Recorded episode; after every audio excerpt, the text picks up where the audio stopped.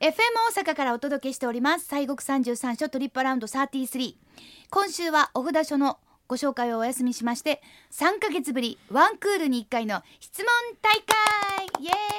イそんなもん愛になりますか三ヶ月になるんかねえだからもうこの3ヶ月私たちはどんな目まぐるしいというか、本当にねもうようわからん感じで来てしまいましたけど、まあまあ質問とくれば大会とつけたくなりますねそらそうですは、はいよろしくお願いいたします、はいさあそれでは早速質問に参りましょう今回は秘仏に関しての質問がちょっと多くなったかなと思うんですが、おーはいはいえええまずはラジオネーム京都府木津川市の桃色といきさんきよぴーさん森さん毎週日曜日の朝はこの番組を聞くことから一日が始まっておりますとえありがとうございますありがとうございます4年前からあることがきっかけでお寺参りをするようになりました関西に西国三十三所のお寺参り、まあ、巡礼があることを2年前に知ってから一月に2から3のお寺にお参りするようになり今は2巡目ですおおすごい2巡目をお参りするようになってからはできるだけ一つ一つのお寺をじっくりお参りしようと平日の人の少ない時を狙って観音様に長くて20分くらい前に立って観音様の前に立って懺悔しております、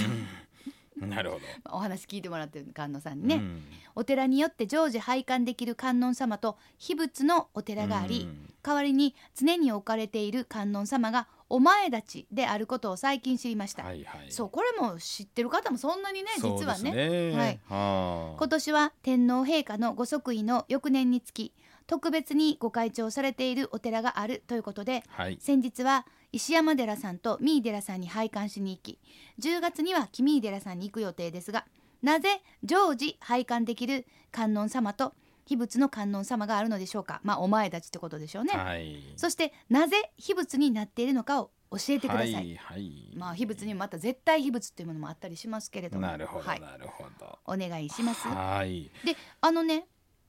秘仏に関する質問っていうのは実はねあの今までも結構たくさんいただいててあなるほどねでまあこれを代表的にちょっと今日は読ませていただいたということになっておりまあすーは、ないるほどねはいいかがでしょうか、はい、あのお今あーこの、えーお話の中にありましたようにね、あのまず、えー秘仏というのは、えーお寿司ってほら仏様のお家ありますやんあり宮ますあ殿りにますちっちゃいお家がね、うんうんえーあの扉があー閉まってる状態もしくはあの扉が開いてても前にこの徒長というてこのなんていうんですかな昔のあの布のこの壁白っていうんですけどねピロンピロンとしたそうそうそうほうほうまあなロールスクリーンって言いましょうあかーねはい今では言いうたらはいはいありますね、えーとか、はいはいまあちょっと簡単なお扉が閉まってて、えー中が拝むことができないという姿が見えないっていうようなね、そういう状況ですが扉が閉まってる、えー中にあの仏さんがやるんで、まあ、ひひする仏で秘仏と。うんうんで、まあ、その扉はまあ閉まってますから、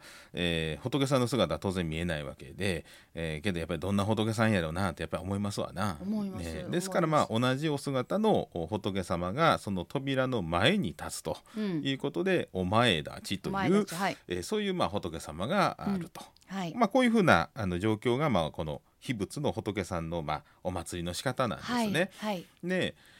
秘仏というこのお祭りの仕方はね、うんインド中国に、まあ、おそらくないんですよこれ日本独特や思いますあじゃあということお前たちみたいなはい感じもいらっしゃらない、そうそうそうそうはあええいつも拝見できる感じそういうことそういうことあーだからあのお寿司はあんまりないと思うんですよねまああってもそんなにうあんうんうのん扉開いてるかとかでね、はいはいはい、ええちょっとオープンな感じなんですねそうなんですはいはいええいや実は昔はね厳密に言うとお寿司ってねあの例えば東大寺さんの大仏殿ありますでしょはいあの大きな建物あるじゃないですか、うんあれがお寿司なんですよほんまは、ああもうあれ自体がねそうなんですよ、はいはいはいで法要はいは前の広いお庭みたいなとこあるでしょ、うんなんで外で法要やってたんですよあもう要するに建物自体うんがお寿司というか、お家であそうなるんとですいう考え方それがだんだんだんだはんい縮小化していって、建物の中にその建物が入っていった感じになっていくんですよね。うううはいはいはいでその、まあ、秘仏というのはこれおそらく神道の影響が多分かあの過分にえー受けているようなそんなあのお祭りの方法なんですね。日本でねそうなんです、うんうん要するにこうひするひするというかその中に姿は見えないけれども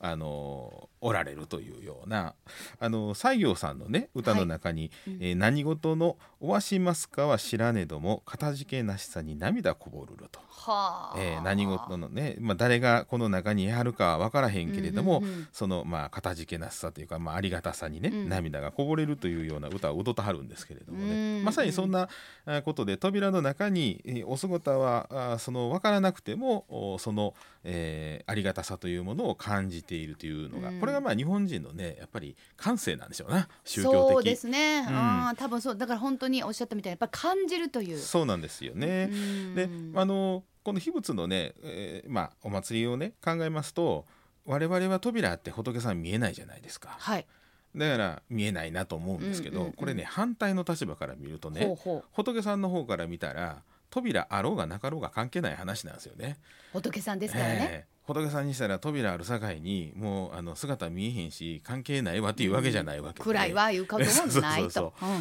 ーしたがお見通しお見通しだそうなんですねですからあるかないかというふうにそこで思てんのは我々のやっぱり思いなんですね。うんうんえうんうーんであのこれはあー扉があってもなかってもお人々のそばにおられるというのがまあ観音さんですからはい扉があって見えへんわというふうに思っている、まあ、我々のやっぱ思いっていうのがああるということを、まあ、ここで一つ認識するわけですわね。そうですね、ええそうですねまああのそれもあのお姿が見えた方が分かりやすそうなんいですし、はい、まあ、あの気持ちもぐっと一つになっそたうりなん上ですそうがなっんですたりっていうことはもちろん、大事なあやつあるからそういうものも作られてるってそうこなんとでですすよよね。ええ、ですからね我々の心の中にも仏さんがおられるんやけれどもその存在がね、ええ違反やろかとかうんついつい忘れてしもったりとかね、そうええになりますと要はその扉を作ってあの見えへんという状況に、ええ自分でひ、まあ、おとおと陥っているというかね、うんうんうんまあ、そういうことですからこの扉があって中に仏様がおられるということはあの我々の心の中にも観音さんがおられるんだよっていうことをあの状況で、まあ、指し示て示しているようなそんな感じなんですね。まあ、ええまあでもそのまあまああの定期的にだったり不定期だったはいり、はいお姿を拝見できるときはそうなんです、まあいわゆるもうそうなると確認と言いましょうか。そういうことなんです。ですから、あの観音信仰の中で御開帳というのはとてもあの意義の大きなね、うんあの法要の一つなんですよね。はい。中におられる仏様の確認ってまさにその通りで、うん我々の中にもそういう仏さんがおられるんだっていうことをもう一回確認するっていううんそんなね大切な時そなうんで。ですすよ大切なものは目に見えないっていうね、うん、もうもう私はこの間そのこれをこれで熱く大学生にラジオについて語りましたあけれどもそうですか。そう大切なものは目に見えますか愛優しさ目に見えますか見えないラジオも見えませんって言ったら大学生はポカーンとします けど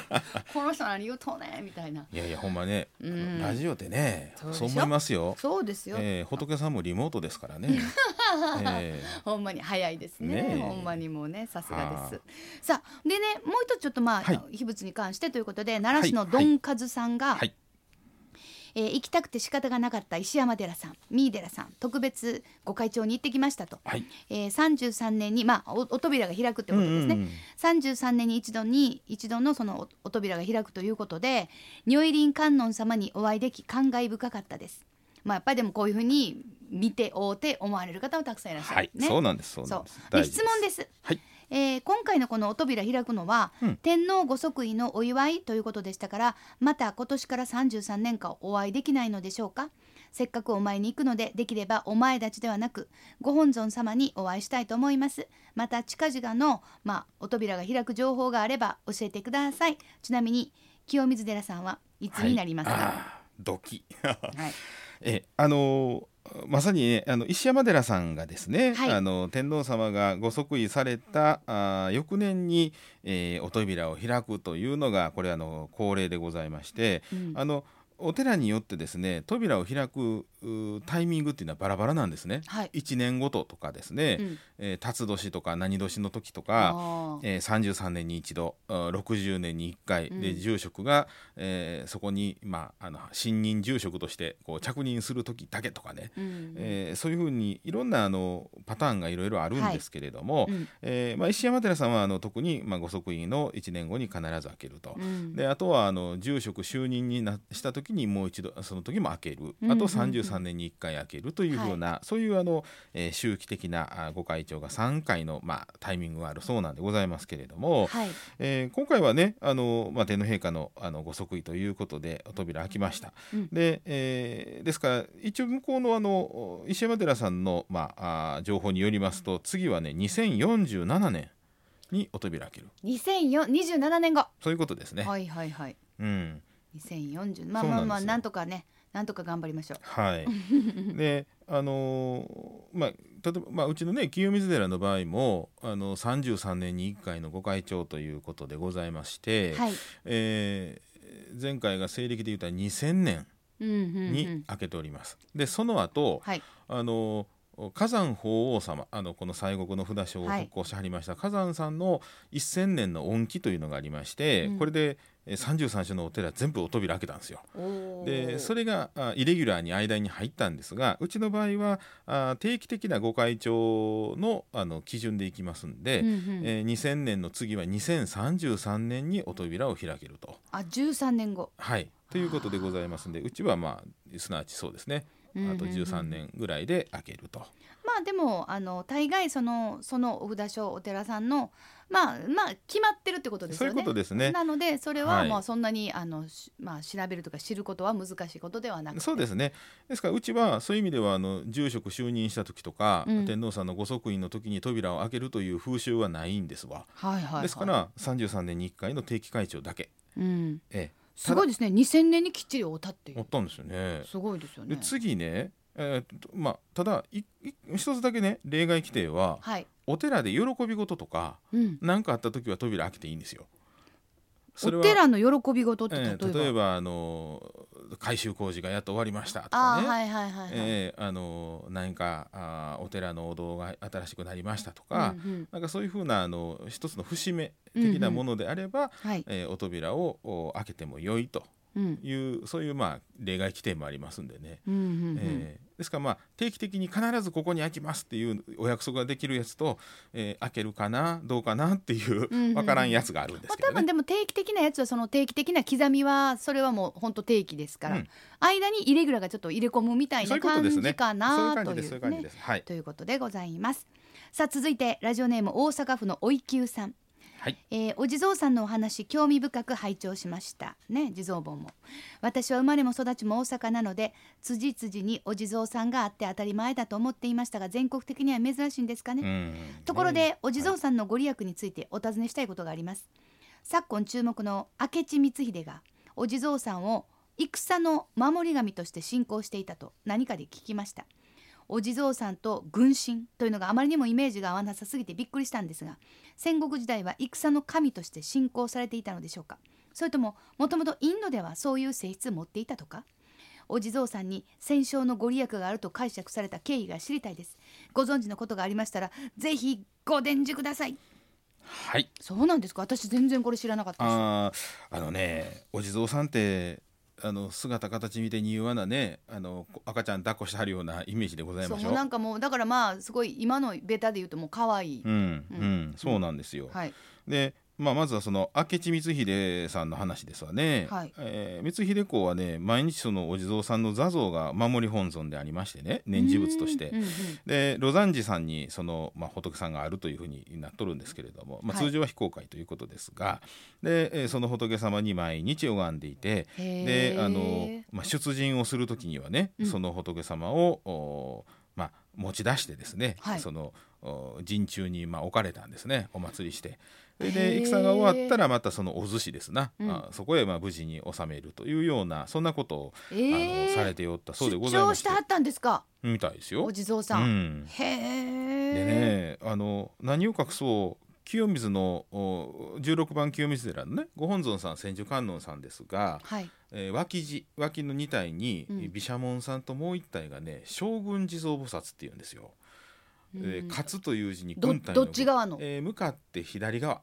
はあはあいやのお寿司もの見えなすいですわごい勇ましいそうなんですよ扉の中に貼るんですけど、うんあの岩の上にね片足こうかけてですねで釈上のこの先にこの矛みたいなんこうついてうん、で鎧兜着たお地蔵さんなんですね甲冑姿のえー、そんなお地蔵さんやるんですか、これがね将軍地蔵っていうあの勝に軍隊の軍でね、はあ、ええってへい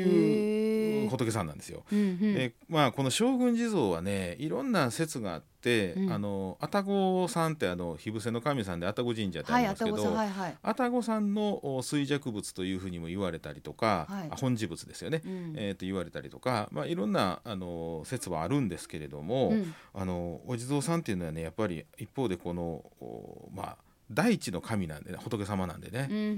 んですから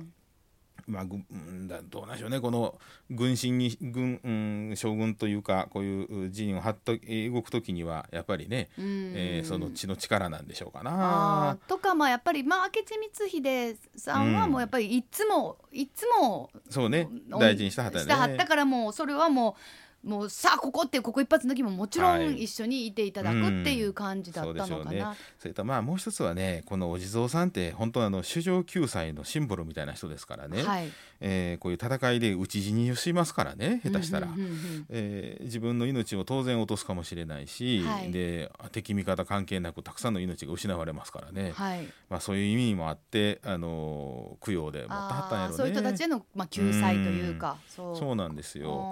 ああー日本ってやっぱりね、あのー敵味方で今昔のこういう戦国の世なんかねー、うんまあ同志でえーあってもおー何かの拍子で親子であっても敵味方になるようなそういうことよそくんな時ね代ですからね本当にそんなドラマチックな思うけどうん本当にありますよね。ありますからねそれで戦ってっていうことそうそうそうああそうですからやっぱり今はねうんこうであるけれども、おーそれがもう超えた先にはねうんもうそんなん関係なくっていうのがあるんでしょうね。ああ、んそうか。まあ、あの、今私たちがよく、あの、本当に、その辻辻にあるっていうのは、やっぱ、こう、ちょっと同祖人的な。あそういうのもありちょっまとすそうね。いう意味合いが、はいあの、あるので、なんか。近所の皆さん守ってくれはるみたいな、うんうんそれから、うんあの、お化粧されてるあお地蔵さんとかありね。ますあれも綺麗にい、はいあの、落として、ほんで、近所の界隈の子供たちが色塗ったりうんみたいな、がすごく親しみがあるとか。はいだから、まあ、やっぱり、こう、ちょっといろいろ変遷はあったり、はい地域によって変わってきたりっていうのはね、はいあるかもしれませそうんけでれすども。ね。わあその将軍地蔵っていうのはうん私も知りませんでして、はい。勉強になりましたさあ番組では皆様からの質問まだまだ受け付けておりますのでねまあ何ヶ月に1回ちょっとまとめてということになるかもしれませんが、ぜひ FM 大阪のホームページからお送りくださいお待ちしております